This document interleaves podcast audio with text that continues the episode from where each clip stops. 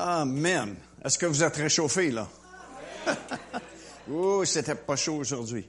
Surtout euh, sur la fin de l'après-midi. Apparemment que cette nuit, c'est un record. Mais demain, ça va aller mieux. Il annonce 80, je pense, demain. en Floride. Euh, finalement, notre frère va être avec nous demain soir, Daniel Drisdel.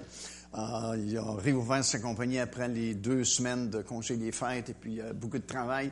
Mais euh, il va être avec nous demain soir, puis on va avoir un bon temps dans le Seigneur avec, avec Daniel et puis sa participation. Puis c'est toujours un privilège d'être avec vous. On est déjà rendu à mercredi soir. Il ne reste qu'une seule soirée. Et puis je veux vous remercier pour votre fidélité, avoir euh, assister à ces réunions, votre fidélité aussi dans vos dons. Euh, on est vraiment très encouragés parce que euh, les nouvelles émissions de télévision, les actualités prophétiques sont dans leur deuxième saison. Puis, comme j'ai mentionné au début de la semaine, on peut rejoindre des centaines de milliers de personnes un petit peu partout sur la planète, grâce à Internet, bien sûr. Puis, tous les réseaux sur lesquels nous sommes, euh, un petit peu partout, mais surtout en Afrique. On rejoint euh, des milliers, des milliers, des milliers de personnes. Et c'est vraiment un instrument formidable pour répandre la parole de Dieu. Parce que tu peux enregistrer dans un petit studio de télévision puis, wow, tu es, partout sur la planète. On reçoit des témoignages vraiment très encourageants. Puis, euh, comme j'ai mentionné, euh, on a fait un arrêt pour le temps des fêtes, mais dimanche prochain, ça continue la deuxième saison des émissions de télévision. Tout ce que vous avez à faire, c'est d'aller sur notre site web, paindevie.org. Et puis, tout de suite, sur la première page, vous avez euh, notre émission de télévision qui change à chaque dimanche vous avez une, nouvelle émission de télévision. Et puis, euh, la deuxième partie de la deuxième saison va recommencer dimanche prochain jusqu'au printemps. Euh, on fait un arrêt pour l'été aussi. Puis, à compter de septembre, ça va être la diffusion des, des émissions qu'on a filmées en Israël au mois d'octobre dernier. Puis, comme je vous avais mentionné, euh, celui qui fait la production pour nous, c'est notre frère Didier Barré, qui fait beaucoup de production pour plusieurs églises et organismes. Puis, euh, il s'est équipé d'une nouvelle caméra super HD. Puis, euh, c'est une espèce de rack où il fixe sa caméra. Ça s'appelle un Steady Camera Rack. Puis, un ordinateur dans ce rack-là qui équilibre les images. Alors, je peux bouger, je peux parler, puis il peut me filmer en bougeant. Puis à l'écran, ça, ça saute pas. C'est vraiment très professionnel. Alors, on a bien hâte de vous les montrer à compter du mois de septembre de cette année. Ça va être la troisième saison qui va débuter avec ces nouvelles émissions de télévision. Puis, euh, euh, tous les dons qui viennent à Pain de Vie servent justement à entretenir le ministère, nous permettent de prêcher la parole de Dieu, nous permettent d'enregistrer ces émissions, euh, d'acheter l'équipement nécessaire pour pouvoir filmer ces émissions de télévision, puis les distribuer aussi sur les différents réseaux sur lesquels on est un petit peu partout dans le monde. Alors, on est une génération vraiment bénie parce qu'on n'avait pas ces outils-là dans les années passées, mais ce sont des choses que le Seigneur met à notre disposition et puis on veut les utiliser au maximum parce que c'est vraiment, vraiment fort la télévision, vraiment puissant par Internet. Parce que, comme je dis, tu peux enregistrer dans un petit studio ici à Montréal, puis il y a quelqu'un euh, à l'autre bout du monde, en Afrique, en France, en Espagne, en Russie, n'importe où, euh, qui peut nous capter et puis, on a des témoignages vraiment qui viennent d'un petit peu partout dans le monde, de pays que je connaissais même pas vraiment. Parce que on pensait euh, autrefois qu'il y avait uniquement des Français en France puis quelques pays de la francophonie internationale. Mais il y a des gens qui parlent français partout, presque dans tous les pays du monde. Il y a des gens qui parlent français en Russie, des gens qui parlent français en Allemagne, des gens qui parlent français au Vietnam, puis, on, s'est rendu compte de ça par les témoignages que nous recevons via Internet. Euh, c'est des gens qui, qui, qui, qui, nous écoutent un petit peu partout sur la planète, en français, même si c'est des pays où c'est pas la langue officielle, le français. Puis, ce qui est vraiment intéressant, euh, ce qui me touche vraiment aussi, c'est qu'il y a plusieurs euh, personnes qui vont dans des églises où il n'y a plus de réunions le dimanche soir, parce qu'il y a beaucoup d'églises qui n'ont plus de réunions le dimanche soir. Alors, dans bien des endroits sur la planète, ils font des réunions maison et puis ils regardent l'émission de télévision qui a été enregistrée la semaine précédente, puis ils font des réunions maison. Puis ça, ça me touche particulièrement parce qu'au tout début du ministère Pain de Vie, lorsqu'on a commencé à faire de la production sur des cassettes à l'époque, dans certaines régions, dans le nord de l'Ontario, nord-est de l'Ontario, il n'y avait aucune église francophone. Mais il y avait plusieurs francophones qui allaient dans les églises anglophones en Ontario. Et puis, euh, ils ont euh, entré en contact avec notre ministère. Ils ont fait venir des cassettes. Puis ce qu'ils faisaient, c'est un soir dans la semaine, les francophones se réunissaient dans des maisons puis écoutaient un message sur la cassette. A donné naissance à la plupart des églises francophones qu'il y a dans le nord de l'Ontario. Puis les gens, j'avais jamais été là encore dans les premières années, puis ils m'appelaient le pasteur sans visage parce qu'ils m'avaient jamais vu. puis là, c'est la même chose qui se répète, mais avec la télévision. Mais ils peuvent pas dire le pasteur sans visage parce que là, ils me voient sur l'écran. Mais c'est le même principe. Fait que c'est vraiment très intéressant. Puis on bénit le Seigneur pour ça. Puis merci à tous ceux qui prient le ministère Pain de Vie, ceux qui sont partenaires avec nous. Euh, c'est grâce à vous qu'on peut rejoindre ces centaines de milliers de personnes-là partout sur la planète. Puis un jour, on va se réjouir ensemble de voir toutes ces milliers d'âmes qui ont été sauvées. Puis on, a contribué d'une façon ou d'une autre au salut de ces personnes-là. Gloire à Dieu. Tout le monde est en forme ce soir? Euh, je vais continuer sur ce message-là que j'ai commencé hier soir parce que pour moi, euh, comme j'ai mentionné il y a quelques temps passé, c'est comme si je connaissais ce passage-là de l'Écriture. C'est un beau passage de l'Écriture. Mais tu sais, quand Saint-Esprit te le révèle profondément dans ton cœur, c'est comme s'il il devient tellement réel, tellement vivant, que c'est plus la même chose que juste le comprendre dans ta tête. C'est comme si c'est scellé maintenant pour l'éternité. Puis c'est bien sûr dans Hébreu chapitre 6, des versets 11 jusqu'à 20, surtout un petit peu plus bas lorsque ça dit, euh, lorsque Dieu fit la promesse à Abraham, ne pouvant jurer par un plus grand que lui, il jura par lui-même et dit, certainement Abraham, je te bénirai et je vais multiplier ta postérité. C'est ainsi qu'Abraham, ayant persévéré, obtint l'effet de la promesse. Or, les hommes jurent par celui qui est plus grand qu'eux. Et le serment est une garantie qui met fin à leur différend. C'est pourquoi Dieu voulant montrer avec plus d'évidence. Autrement dit, c'est comme Dieu veut mettre ça sur un billboard avec des lumières de néon. Voulant montrer avec plus d'évidence aux héritiers de la promesse l'immutabilité de sa résolution. Comme je disais, a immutabilité veut dire tu peux pas changer ça, tu peux pas bouger ça, tu peux pas renverser ça, c'est immuable, tu peux pas le bouger. L'immutabilité de sa résolution, résolu de bénir Abraham et sa postérité, il a voulu intervenir pour garantir ça par un serment, afin que par deux choses immuables, encore une fois, immuable, veut dire, ça bouge pas, ne peut pas les changer, c'est pour l'éternité, c'est là.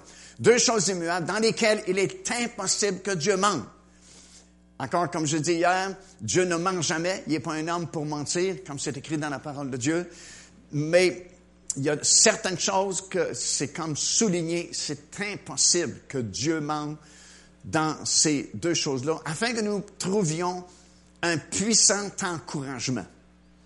Nous, dont le seul refuge a été de saisir l'espérance qui nous avait été proposée, puis Paul dit, c'est l'espérance, nous la possédons comme une encre de l'âme, sûre et solide, puis elle pénètre au-delà du voile, là où Jésus est entré pour nous, euh, comme précurseur, ayant été fait souverain sacrificateur selon l'ordre de Melchizedek.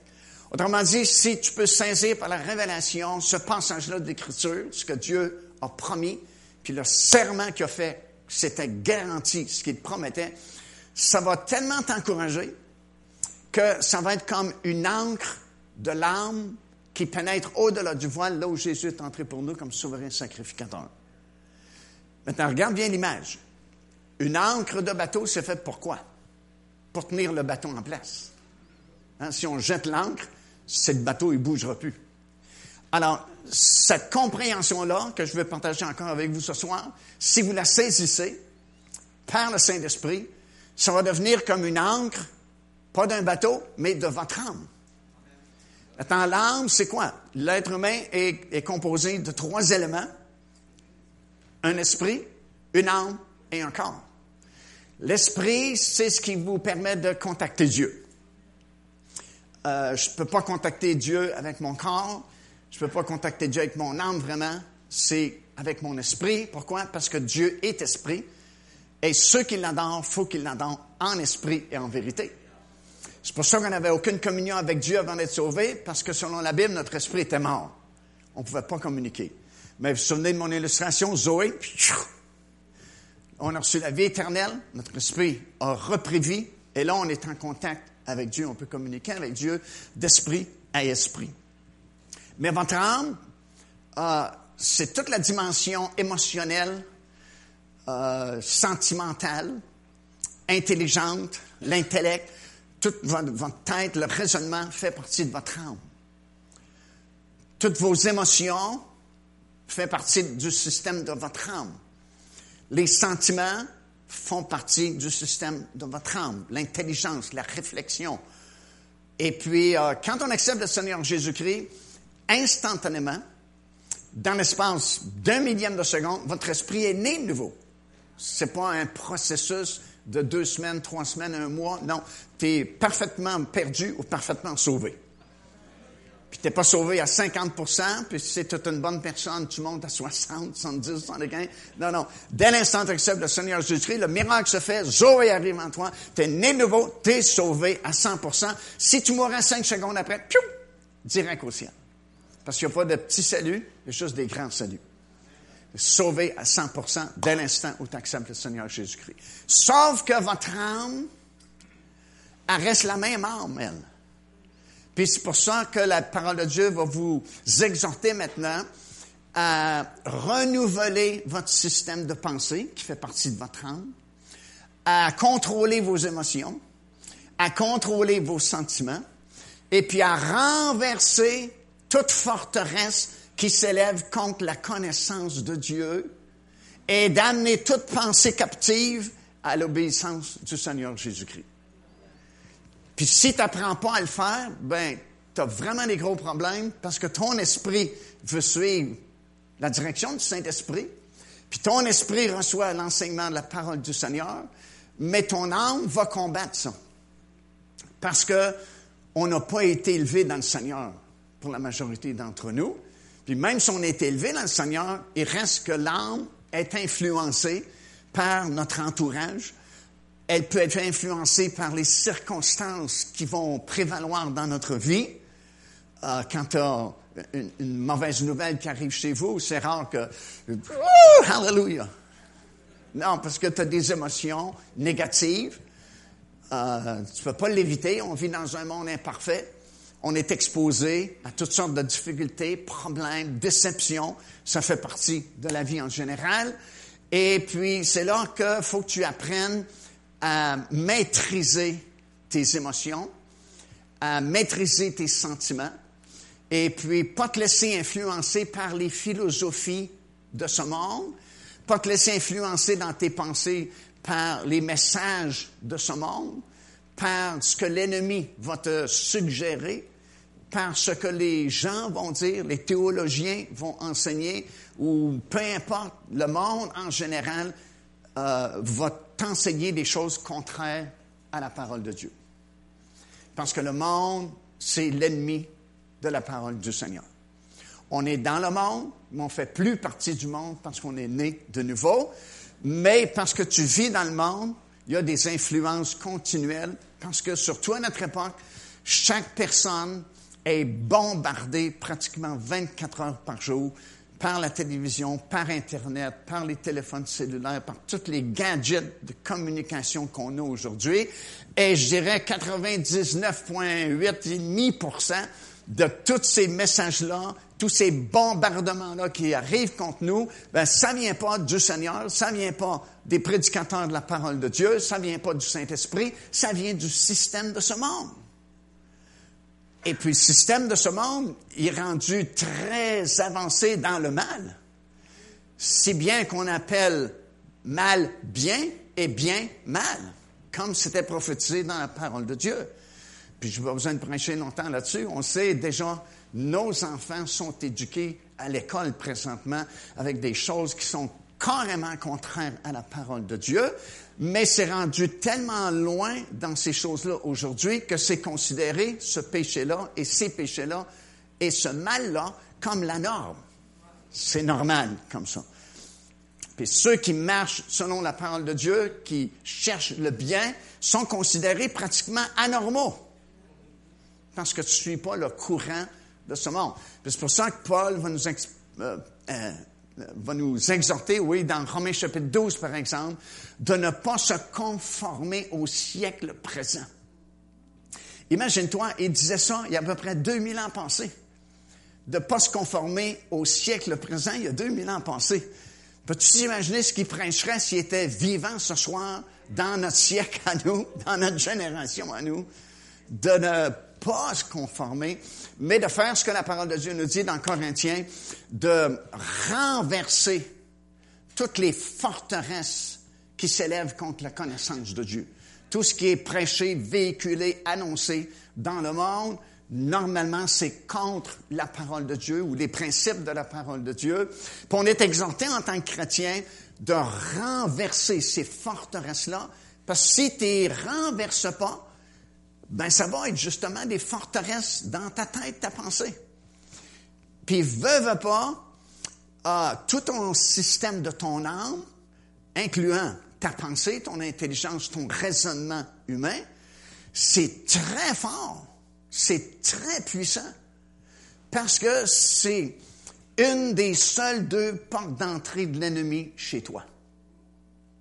Comprends-tu? Il ne peut plus entrer ici dans ton esprit parce que ton esprit est né de nouveau, premièrement. Et deuxièmement, on apprend dans la parole de Dieu que ce, cet esprit-là qui est né nouveau, il a été scellé par le Saint-Esprit. Comme les anciens pots de confiture de nos grands-mères. Ils mettaient, vous savez, c'est quoi? La paraffine. Il y en a qui sont aussi vieux que moi. Hein? Il me semble devant ma grand-mère en campagne, elle faisait des confitures, puis ça, ça mettait de la paraffine pour sceller. Pourquoi? Pour pas qu'il y ait de cochonnerie qui tombe dans le pot. Alors, votre esprit a été scellé par le Saint-Esprit, justement, pour pas qu'il y ait de cochonnerie de l'ennemi qui rentre en vous. Hallelujah! Parce que ça a été recréé, la Bible dit dans Éphésiens, dans la sainteté et la justice que produit la parole de Dieu. Woo! Hallelujah! Ça veut dire que la vraie personne, ce que vous êtes dans le Seigneur Jésus-Christ, votre esprit qui est né nouveau, qui a été scellé par le Saint-Esprit, c'est saint et juste devant Dieu. Et l'ennemi n'a pas accès là. C'est scellé. Mais il y a deux autres portes d'accès. Sa principale, vos pensées. La deuxième, votre corps. Il peut vous attaquer dans votre corps. Parce que notre corps est sauvé juste en espérance, dans ce sens que il n'est pas complètement euh, racheté dans le sens qu'on n'a pas notre nouveau corps encore. Nouveau corps encore, c'est bon. Mais ça va venir un jour. Puis là, le salut du corps va être complet. Mais en attendant, il reste un corps humain, faible dans certaines circonstances, et l'ennemi peut nous attaquer par la maladie ou peu importe, euh, la vieillesse. Paul dit l'homme extérieur se détruit, mais l'homme intérieur se construit, se fortifie. Mais surtout, c'est par vos pensées qu'il peut attaquer. Ça, c'est la reine dans laquelle il va livrer le combat. Parce qu'il sait très bien, euh, comme j'ai mentionné au cours de cette semaine, toute action est précédée d'une décision. Et vos décisions, c'est le fruit de votre pensée. Puis chaque geste que nous posons, préalablement, on y a pensé. Il y a toujours une pensée qui précède quoi que ce soit. Cette bâtisse ici, avant qu'elle existe, il y a quelqu'un qui y a pensé. Il y a un architecte qui a fait des plans, qui l'a dessiné, mais il l'avait dans sa tête.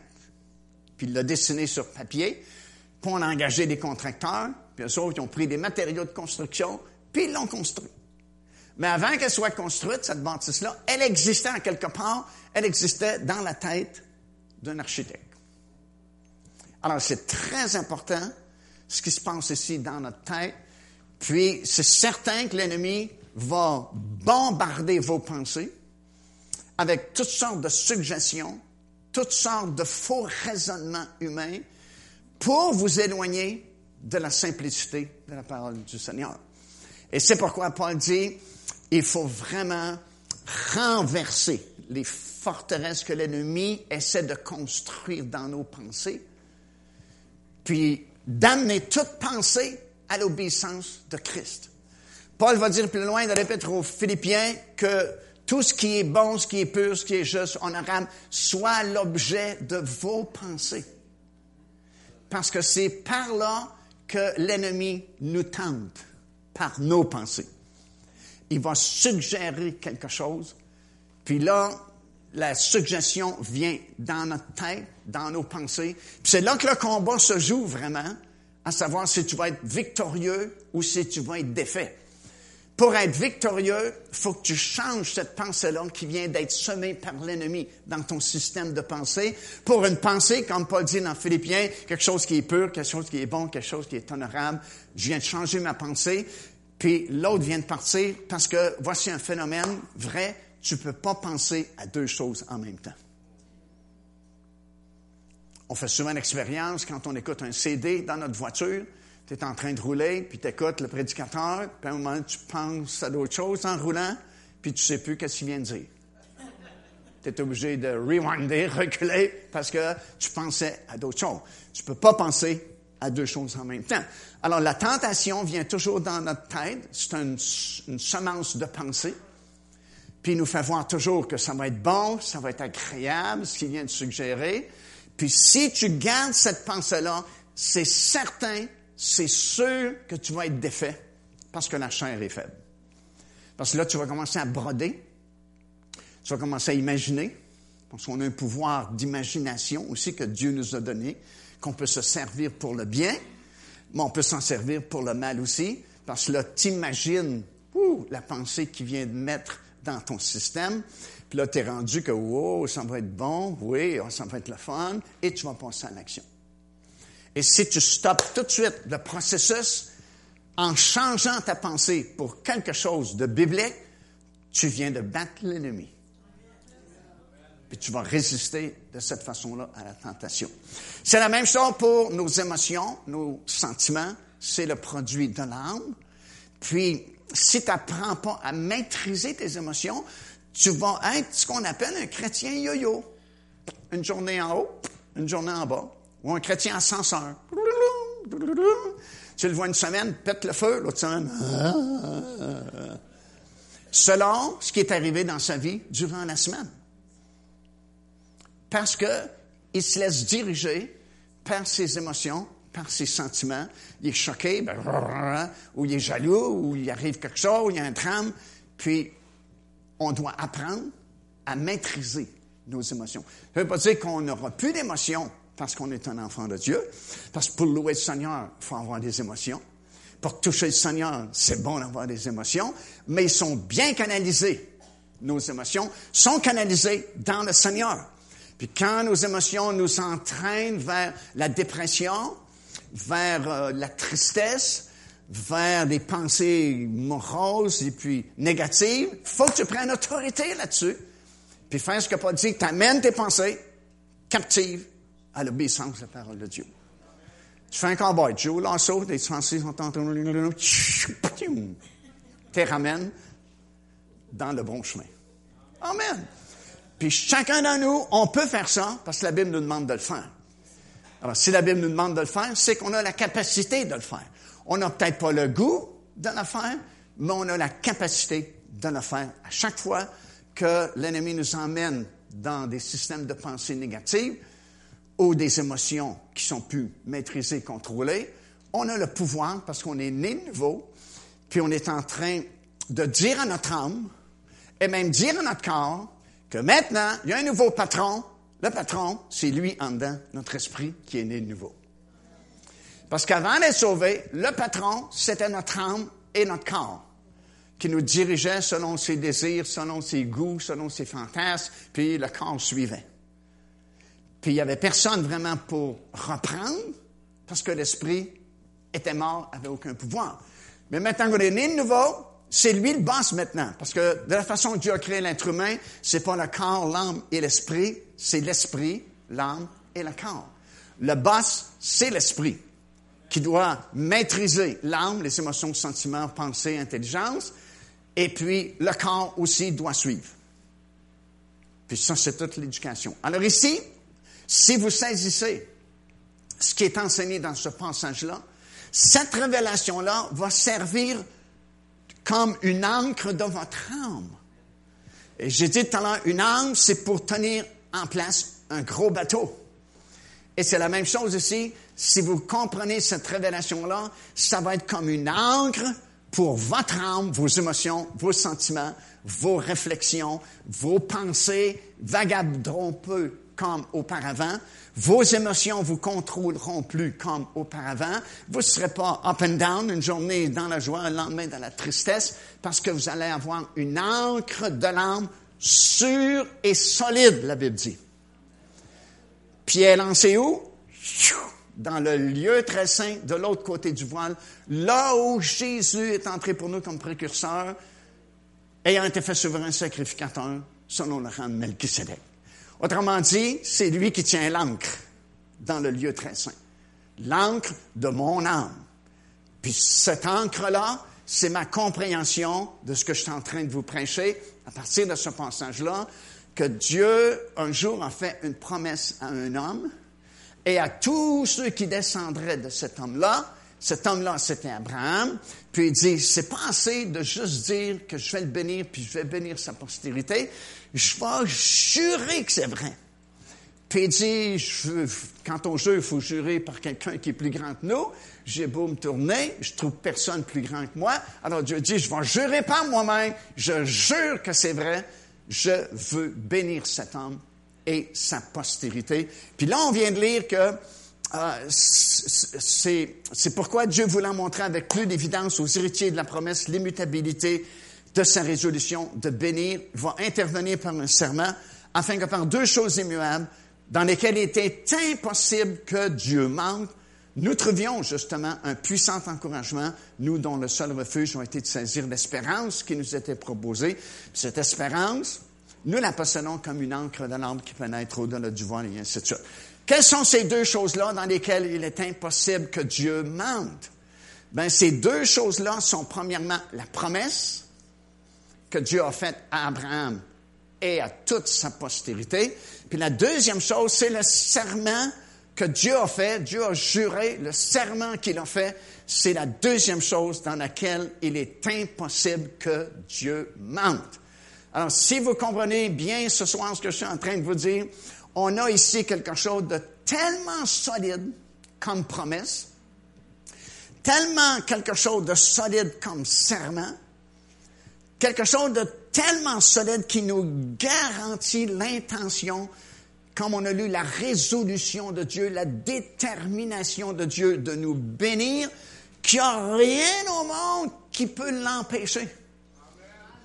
L'armée ne peut pas vous voler cette bénédiction-là. La, police ne peut pas vous voler cette bénédiction-là.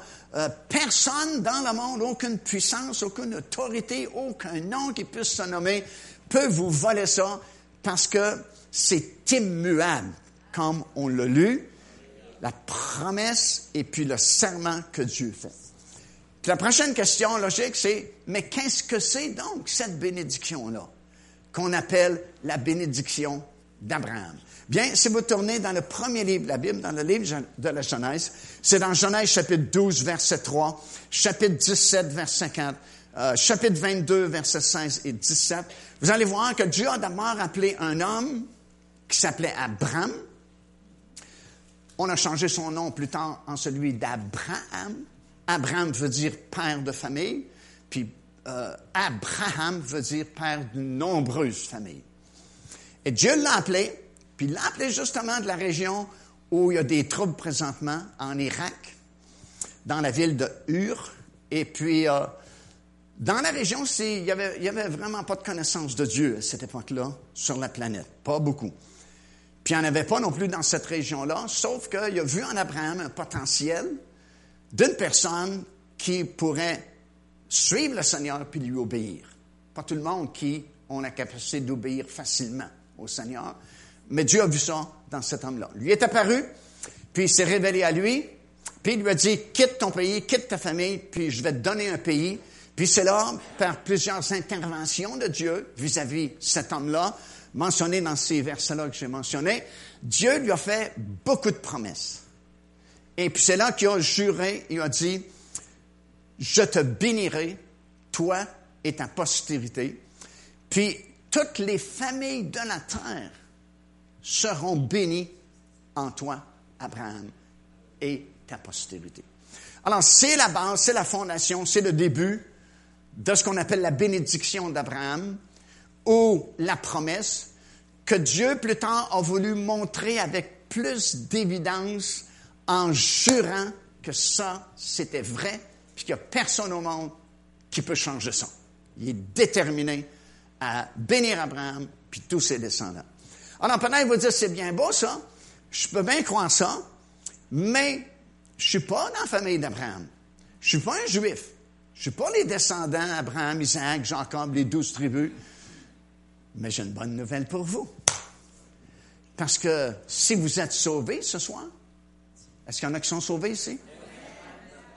Vous êtes certains que vous êtes sauvés? Vous êtes en Jésus-Christ?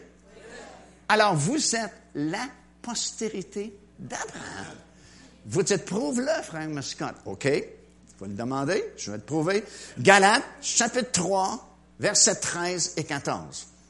Écoute bien ce que Paul va dire. Très important. Galates, chapitre 3, versets 13 et 14.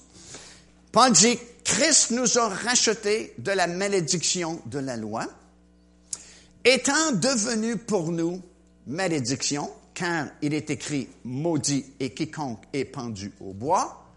Pourquoi est-ce que Christ a été crucifié sur la croix?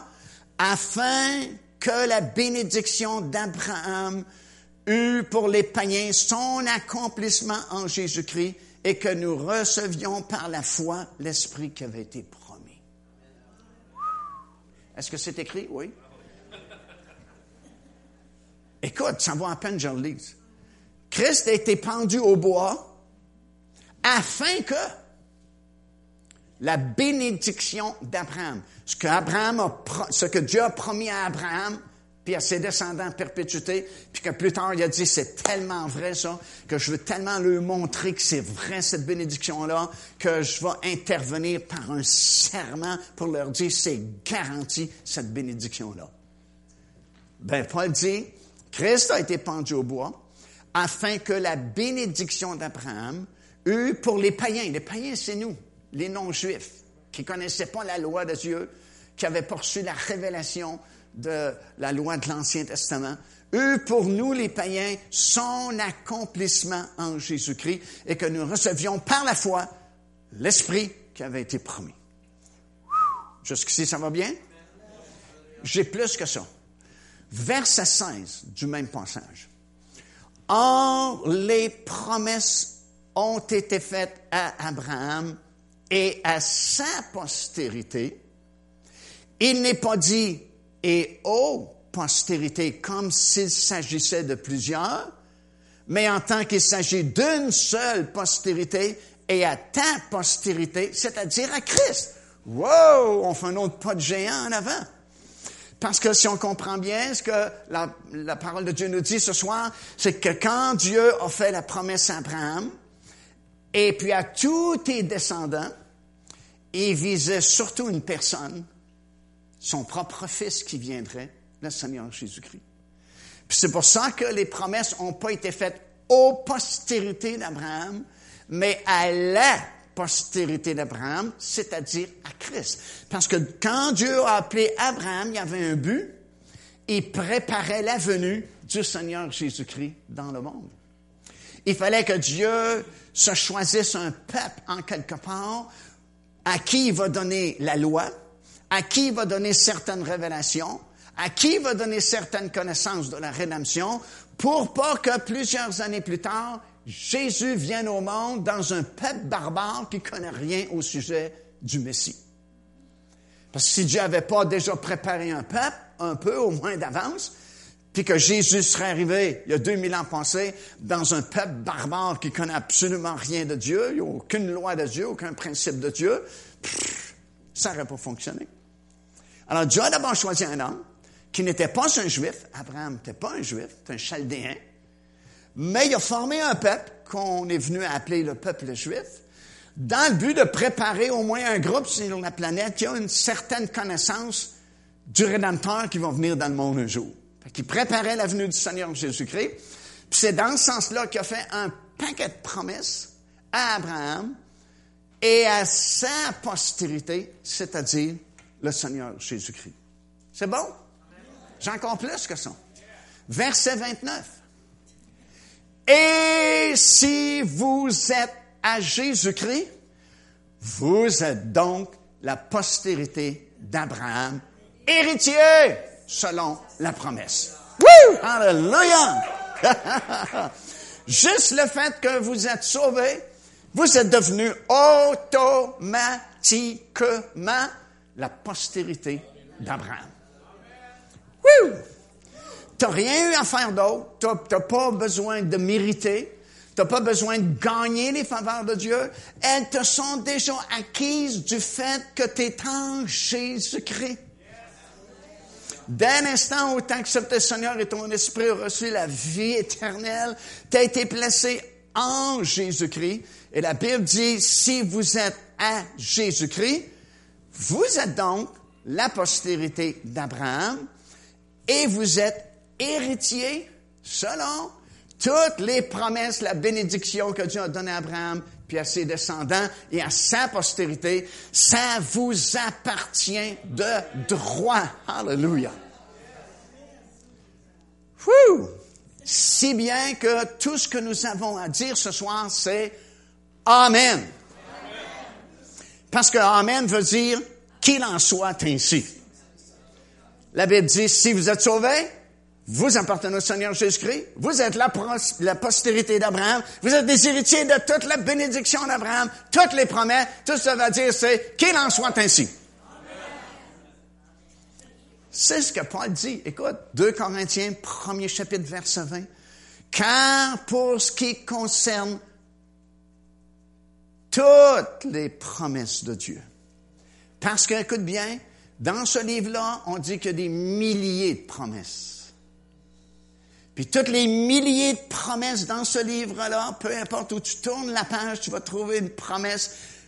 Toutes les promesses de Dieu sont incluses dans la promesse que Dieu a faite un jour à Abraham et à sa postérité pour toujours. Alors, n'importe quoi que tu vas trouver dans la Bible, tu as une promesse, elle fait partie du groupe des promesses qui sont incluses dans la promesse dont on est les héritiers à cause de Jésus-Christ. Si vous n'êtes pas pépé avec ça ce soir, il n'y a rien qui va vous péper. Car pour ce qui concerne toutes les promesses de Dieu, c'est en lui, Jésus-Christ, qu'est le oui. Autrement dit, si je trouve une promesse dans la Bible, j'ai pas besoin de fighter. J'ai pas besoin de combattre Dieu pour qu'il me donne. J'ai pas besoin de supplier. Envoie, envoie, donne, donne, donne. Non, c'est déjà oui à cause de Jésus-Christ. Parce que toutes les promesses sont incluses dans la promesse qui ont été faites à Abraham et sa postérité Jésus-Christ. Si je suis en Jésus-Christ, je suis déjà héritier des promesses. Puis c'est pourquoi ça dit en ce qui concerne pas juste une ou deux, mais toutes les promesses de Dieu, c'est en lui, Jésus-Christ, que déjà le oui, puis il dit, c'est pourquoi encore, l'Amen, par Jésus-Christ, est prononcé par nous à la gloire de Dieu. Autrement dit, si tu trouves une promesse, si tu es sauvé, tu es en Jésus-Christ, tu n'as pas besoin de combattre longtemps, c'est déjà oui. Pas besoin de forcer dessus, pas besoin d'essayer de convaincre Dieu de te la donner, c'est déjà oui à cause de Jésus-Christ. Puis tout ce que tu as à faire, c'est Amen, qui signifie qu'il en soit ainsi. Que je l'ai, cette promesse-là, je la prends, la promesse, parce que j'y ai pleinement droit, c'est un droit légal. Parce que je suis héritier. Et il y a eu constatation du décès de celui qui faisait l'héritage. Il nous a laissé un testament. On l'a ici, écrit noir sur blanc. Et puis, un testament n'est pas valable tant que la personne n'est pas décédée. C'est pourquoi Christ est mort sur la croix de Golgotha. Puis il dit, je vous laisse mon testament. C'est à vous maintenant. C'est une question légale. Et vous avez pleinement droit à toutes les promesses de Dieu parce que le oui est en Jésus. Puis tout ce qu'on a dit, c'est Amen. Alors, ça répond à la question, si je suis pas juif, est-ce que je suis compris dans cette affaire-là? Certainement, ça s'appelle ça le mystère de Dieu. Éphésiens chapitre 3, verset 6. Paul dit, je vous prêche au sujet du mystère de Dieu. Il dit, j'ai eu une compréhension du mystère de Dieu. Puis il dit, ce mystère, c'est que les païens, donc les non-juifs, sont co-héritiers et forment un même corps et participent à la même promesse en Jésus-Christ à cause de l'Évangile. Wouh! Hallelujah! Abraham a eu des descendants naturels. Abraham, Isaac, Jacob, les douze tribus. Mais je viens d'apprendre ici un des mystères de Dieu qui est révélé pour les enfants de Dieu. Il dit, c'est que les païens ben, sont co-héritiers en même temps, puis forment un même corps avec le peuple juif, puis participent à la même promesse, la même promesse qui a été faite à Abraham. Elle n'était pas juste pour le peuple juif, mais était pour tous ceux et celles, et en aussi grand nombre, qui viendraient à la connaissance du Seigneur Jésus-Christ, qui est la postérité à qui la promesse avait été faite, à cause de l'Évangile qui a été prêché et vous l'avez reçu. Alléluia. Et en acceptant le Seigneur Jésus-Christ, quand vous avez dit oui, je me reconnais pécheur, j'accepte le Seigneur, ben là, vous avez été, vous étiez une branche d'un olivier sauvage. Romains chapitre 11, si vous voulez l'étudier. Puis là, il y a un olivier naturel qui représentait Israël. Puis l'olivier sauvage représentait les païens, toutes les autres nations. Nous, on était branchés sur l'olivier sauvage, mais quand on a entendu prêcher l'Évangile, c'est toujours ça, l'Évangile qui fait la différence. C'est que ça s'appelle la bonne nouvelle. C'est une bonne nouvelle. Ça veut dire, l'Évangile veut dire bonne nouvelle. On a entendu prêcher la bonne nouvelle sur notre olivier sauvage. Puis on s'est dit, wow, j'accepte, c'est une bonne nouvelle. Dieu veut me bénir jusqu'à la fin de ma vie. Puis pour l'éternité, je serais fou de rester sur mon olivier sauvage. Tu sais, pensez là, réfléchis juste à, froid là. Pourquoi une personne n'accepterait pas le Seigneur Jésus-Christ? Tu sais, mettre de côté là, les émotions, les sentiments, les religions, tout ça. Juste à froid, là. Il te promet la paix, il te promet la sécurité, il te promet la prospérité, il te promet de te garder, il promet que si tu as du trouble, il va être toujours là. Il ne sauvera pas quand tu as des problèmes, mais il va t'aider. Il va te prendre par la main. Il va, il va marcher avec toi. Puis en plus, tu vas vivre avec lui dans la gloire pour l'éternité. Dans une ville, Nouvelle-Jérusalem, qui est une ville d'or de toutes les pierres précieuses possibles et imaginables. Pour l'éternité, tu n'auras plus jamais de problème, jamais de trouble. Comparé à, tu refuses son offre, tu t'envoies en enfer. En enfer, c'est pas drôle. Le monde trouve ça drôle, mais c'est pas drôle ceux qui sont là. Il y a du feu en enfer. Le monde se moque de ça. Mais c'est écrit dans la parole de Dieu. Tu as un monsieur mauvais riche qui est mort, puis a dit, je souffre cruellement dans cette flamme. Mais c'est pas le pire, l'enfer. Parce que tu t'en vas pas en enfer pour l'éternité. Tu t'en vas en enfer jusqu'à la fin du règne de mille ans. Parce qu'après le règne de mille ans, l'enfer va être pris et jeté dans les temps ardents de feu pour l'éternité, où il y a de la souffrance, où il y a de la douleur, puis il dit, souffre cruellement. Tu sais, entre les deux, là, à froid, là, ben, tu dis, je sais pas, hein. Sais, il me semble que c'est facile de choisir la paix, la joie, le bonheur, la prospérité, la santé, puis l'éternité de bonheur. Alors, pourquoi la majorité préfère ne pas accepter l'offre du Seigneur Jésus-Christ? C'est un mystère, vraiment. C'est parce que tu as des forces démoniaques qui aveuglent la personne. la Bible dit que Satan aveugle l'intelligence des gens afin qu'ils ne vissent pas briller la splendeur de l'Évangile, la bonne nouvelle du Seigneur Jésus-Christ. Il leur fait miroiter toutes sortes de choses, faire croire toutes sortes de choses pour leur cacher comment ça brille l'Évangile du Seigneur Jésus-Christ. Mais heureusement, il y a quelques branches sur l'olivier sauvage, dont vous ce soir et d'autres personnes qu'on connaît, qui ont eu le bon sens de ne pas être aveuglés par l'ennemi, mais qui ont dit, wow, c'est une opportunité en or. Une offre qui arrive juste une fois peut-être dans toute une vie. J'accepte le Seigneur Jésus-Christ. Je reconnais que je suis pécheur, puis j'accepte le Seigneur Jésus-Christ. À ce moment-là, tu es déraciné de l'olivier sauvage et le Seigneur te branche sur l'olivier naturel. Et l'olivier naturel, c'est Israël, qui a été formé avec l'appel d'Abraham, comme j'ai mentionné. Puis Dieu s'est formé un peuple pour préparer la venue du Seigneur Jésus-Christ dans le monde. Alors, par ton salut, tu viens d'être branché sur l'olivier naturel, puis la racine de cet olivier-là, le début, c'est Abraham. Ça veut dire que depuis que tu es sauvé, tu es dans la même famille d'Abraham, Isaac, Jacob. Et puis, ton histoire, ton arbre généalogique, c'est ça. Parce que tu viens d'être branché dans cette famille-là. C'est comme si tu vas chercher une petite fille en Chine pour l'adopter. Tu adoptes la petite fille ici au Canada, elle va devenir canadienne. Même si elle n'a pas des traits comme toi, elle est canadienne maintenant, parce qu'elle a été adoptée. Puis sa famille maintenant, c'est sa nouvelle famille. Puis elle va être élevée avec les habitudes, les coutumes canadiennes, parce qu'elle vit au Canada. Ben, c'est la même chose pour nous dans le côté spirituel. On a été adoptés dans la famille de Dieu on a été greffé sur l'olivier naturel. Et mon livre d'histoire maintenant, c'est l'histoire du peuple juif. Parce que je suis branché sur eux Puis parce que souvent on ne comprend pas ça, on néglige d'apprendre l'histoire de notre famille.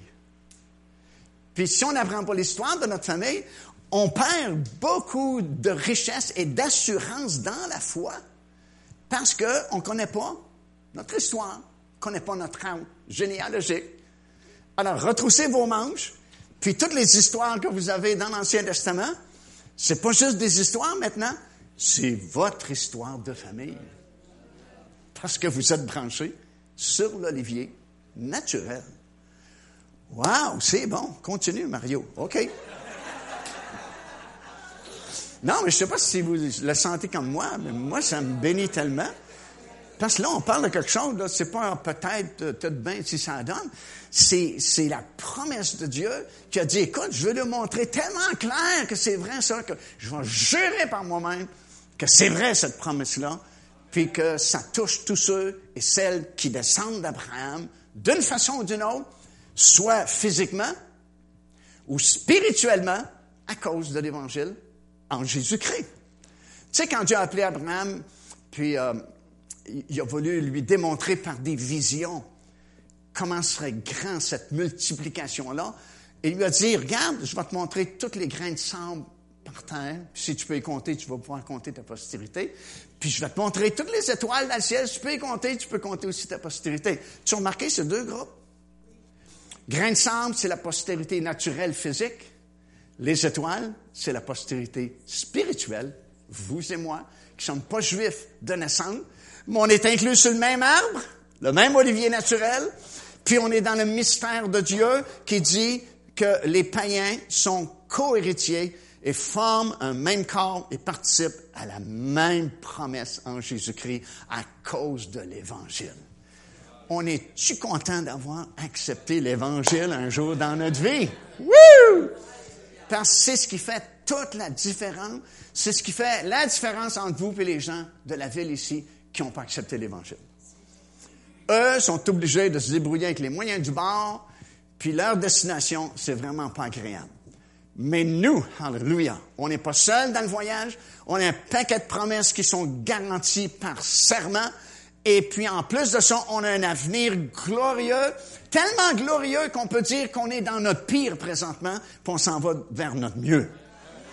Puis le monde est dans son mieux, puis s'en va vers son pire. Entre les deux, j'aime mieux être dans mon pire, puis m'en aller vers mon meilleur, puis mon pire, il est pas pire. Amen. Maintenant, rapidement, avant de terminer ce soir, de façon pratique, c'est quoi la fameuse bénédiction d'Abraham dont je suis héritier? Je l'ai, la promesse. Mais c'est quoi, veux-tu nous la détailler? Avec plaisir? Il y a trois niveaux qui sont affectés par la bénédiction d'Abraham. Niveau spirituel, niveau physique et niveau matériel. On n'aura pas le temps de sortir tous les versets de la Bible parce que, wow, ça prendrait des mois, mais ça va être le fun pour vous de fouiller dans la parole de Dieu après pour les trouver. Mais je vais commencer au moins ce soir un peu par le domaine le plus important de cette bénédiction d'Abraham, le domaine spirituel. Il est, il est, le plus important des trois parce que si tu manques dans celui-là, même si tu as les deux autres, tu ne seras pas vraiment satisfait. Il faut commencer à ce qui est le plus important. C'est comme je vous ai dit hier, dans les trois éléments qui constituent l'être humain, le plus important, c'est l'esprit. Deuxièmement, l'âme. Troisièmement, le corps. Mais c'est l'esprit qui est le plus important parce qu'il peut communiquer avec Dieu. Puis le niveau spirituel la bénédiction d'Abraham, dont vous êtes héritier ce soir, c'est le plus important. Puis, tu sais, Jésus a dit un jour, que, que servirait-il à un homme? De gagner le monde entier s'il venait qu'à perdre son âme. Comment dire, tu sais, tu as consacré ta vie, parce que veux, veux pas, tu consacres ta vie à quelque chose. Tu peux consacrer à ta famille, tu peux consacrer à ton travail, tu peux consacrer une vocation, tu peux une mission. Tu sais, tout le monde consacre sa vie à quelque, une cause en quelque part. Puis, si ta cause est juste matérielle, ou la réputation et la gloire de ce monde, il ne te reste pas grand-chose au bout de la route. Bon, peut-être que tu as eu des belles choses durant ta vie, tu as eu des moments de gloire, les gens t'ont félicité, tu as eu de l'argent, tu t'es payé bien les choses, mais c'est tout ce que tu as fait. À la fin de ta vie, veux, veux pas, tu vas mourir. Riche meurt, le pauvre meurt. Quelqu'un une grande réputation meurt. Petite réputation meurt. Gérant de banque meurt. Le gars sur l'assurance chômage meurt. Tout le monde meurt un jour. Puis quand tu meurs, veux, veux pas, tu laisses tout en arrière. Quand ce monsieur riche qui était mort pour salon de sa placotait, on dit, sais-tu comment il a laissé? Quelqu'un dit oui. Combien il a laissé? Il a tout laissé.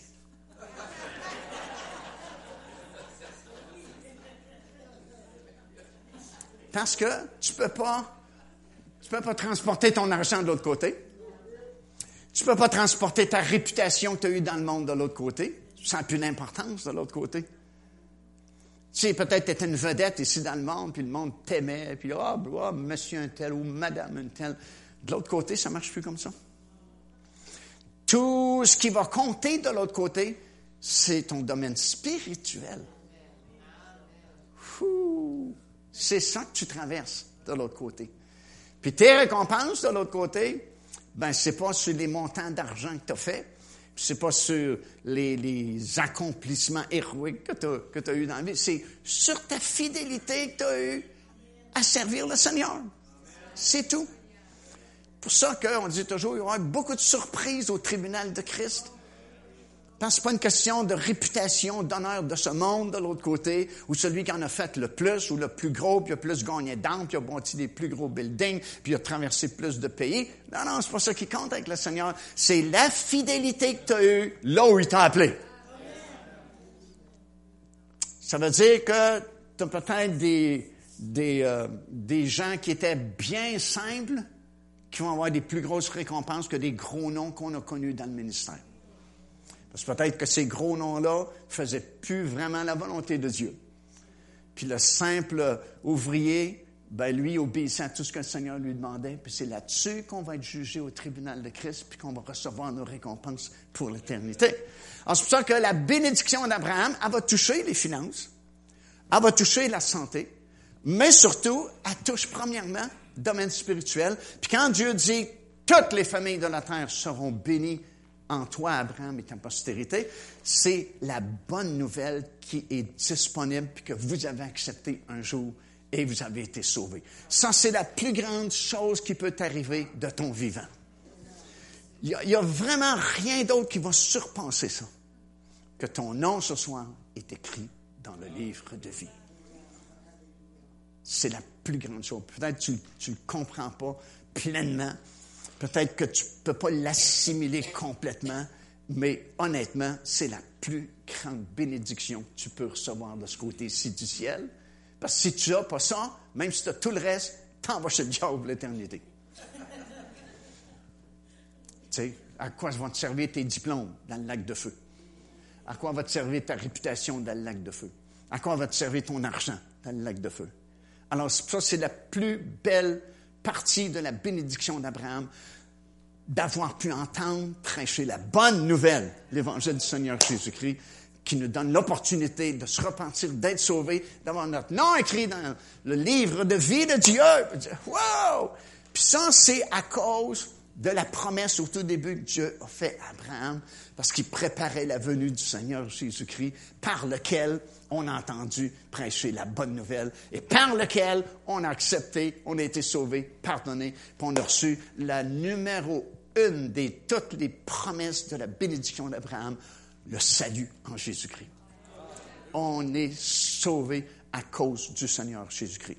Donc, ce qu'on va voir demain soir, je vais essayer d'être très rapide parce que c'est beaucoup de matériel, mais je vais essayer de condenser ça. C'est que maintenant que nous sommes sauvés, vous savez où nous sommes? Nous sommes en Jésus-Christ. Et parce qu'on est en Jésus-Christ, quand Dieu vous regarde, il vous regarde au travers Jésus-Christ. C'est votre manteau c'est votre protection. C'est votre laisser-penser. C'est votre jeton pour entrer. C'est votre code d'accès au ciel. J-E-S-U-S. Tu pitonnes J-E-S-U-S, le ciel est ouvert. Parce que tu es en Jésus-Christ. Avant, tu étais, comme Esaïe dit, des brebis errantes qui suivaient chacun leur chemin dans le monde. Tu sais, moi, je vois ça de même, puis moi, je fais ça de même. Moi, je n'ai pas de religion. Moi, je suis bouddhiste. Moi, je suis mahométan. Peu importe. On était tous dans une gang de même. Et on a entendu prêcher la bonne nouvelle. Wow! On a dit, wow, ça a de l'allure, ça. Tout ce que j'ai à faire, c'est reconnaître que je suis perdu, je suis pécheur, j'accepte Jésus-Christ, j'ai tout ça. Wouh, oui, wouh! Alors, Dieu t'a pris. Là où tu étais, tu sais, bouddhiste, menteur, tricheur, voilà. N'importe où tu étais. Là, il t'a pris, tu t'es repenti. Son sang t'a tout nettoyé, purifié. Dieu t'a pris, puis t'a placé en Jésus-Christ. Ça, c'est 1 Corinthiens, 1er chapitre, verset 30-31. C'est de Dieu que vous êtes en Jésus-Christ. Amen. C'est de Dieu que vous êtes ouh, en Jésus-Christ. À partir de ce moment-là, que vous êtes sauvé, puis que Dieu vous a pris, vous a placé en Jésus-Christ, tu viens de disparaître de la map. Parce que maintenant, ce qui compte, c'est Jésus-Christ. Écoute bien, je vais te dire quelque chose, ça va t'étonner, mais j'ai le verset biblique pour m'appuyer. Es-tu prêt à être étonné ce soir? La Bible dit, euh, avant que je te dise le verset, je vais te dire ceci. Je vais faire une déclaration, tu vas dire ça se peut pas, puis je vais te donner le verset après. Ça va aller mieux comme ça. Depuis que tu été placé en Jésus-Christ, es-tu prêt? Parce que c'est fort. Depuis que tu es en Jésus-Christ, tout ce qui est vrai de Jésus-Christ devient automatiquement vrai de toi aussi. Vous n'avez pas réalisé l'importance de ça parce que ça aurait été un Amen. Là. Amen! Là, j'ai Amen. Ouais, Amen. Le verset, c'est dans l'Épître de Jean. Ça dit Tel il est au temps présent, tel nous sommes dans le monde. Parce que si tu continues dans 1 Corinthiens, 1 verset, 30, verset 31, ça dit, c'est de Dieu que vous êtes en Jésus-Christ, mais ce qui suit, c'est pas mal fort, lequel a été fait pour nous? Lequel, c'est Jésus-Christ? Lequel a été fait pour nous? Remarque le temps du verbe, c'est au passé. Il a été fait. Puis remarque pour qui? Pour nous. Lequel a été fait pour nous? Puis là, tu as toute une liste qui est quand même partielle, mais une bonne liste. Qu'est-ce qui a été fait pour moi, Jésus-Christ? Il a été fait sainteté. Il a été fait justice. Il a été fait rédemption. Il a été fait sagesse. Puis ça continue. Afin, comme dit Paul, que celui qui se glorifie, se glorifie dans le Seigneur. Ça veut dire, si je comprends bien le verset-là, j'ai pas besoin d'essayer de devenir saint. Je suis déjà saint. Pas à cause de ce que j'ai fait ou j'ai pas fait, parce que je suis en Jésus-Christ, puis lui, il est saint, puis tant que je reste en lui, je suis saint. Et vous êtes saint. Essayez pas de devenir saint, vous l'êtes saint. Vous pouvez vous appeler Saint Paul, Sainte Thérèse, Sainte Marie. Peut-être pas ici au Québec, là, mais.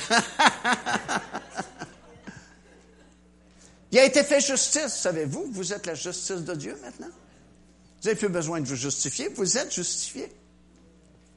Pour ça que la Bible dit qu'il n'y a plus de condamnation maintenant pour ceux qui sont en Jésus-Christ. Là, tu on ne peut plus t'atteindre. Tu es saint, tu es juste, tu es racheté, tu es même sage. Parce qu'il était fait sagesse pour toi. Mais là, le diable va contester ça, confrontation.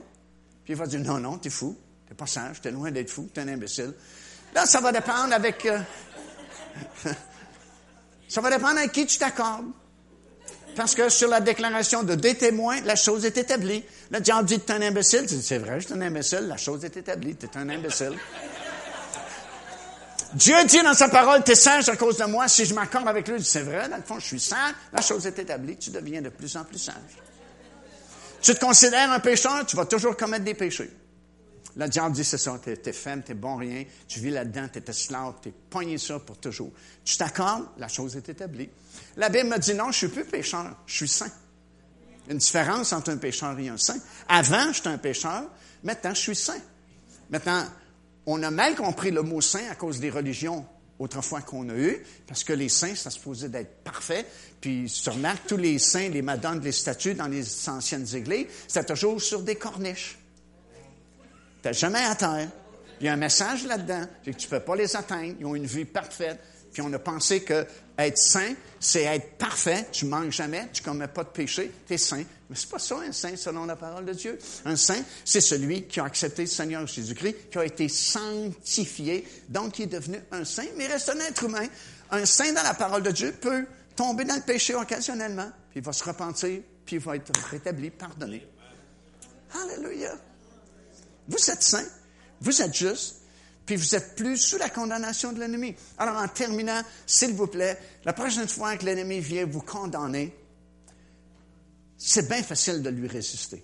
Parce que vous lui résistez, comme Jésus nous a montré de résister à la tentation par la parole de Dieu. Essayez pas avec votre logique humaine pour vos arguments. Non, non, non. Par la parole.